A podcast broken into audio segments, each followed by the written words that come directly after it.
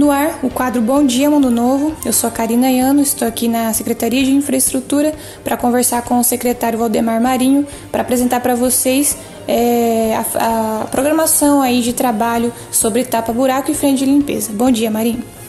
Bom dia, Karina. É, hoje nós estamos fazendo fazer um, um tapa-buraco. Se Deus quiser, a semana inteira, se não chover, vai ter tapa-buraco.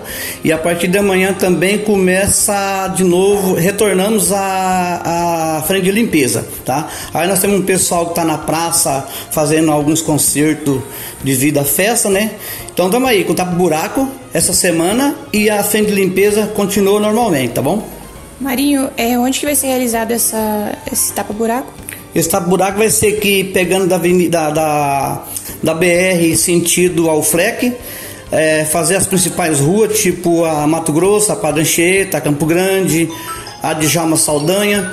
E aí amanhã nós vamos partir para outro bairro, pegar as partes piores que tem para dar uma corrigida. Depois a gente volta normal, tampando todos os restos que ficou para trás. E a equipe da frente de limpeza, de limpeza para onde que vai agora? A equipe da frente de limpeza está no na Copa Grill.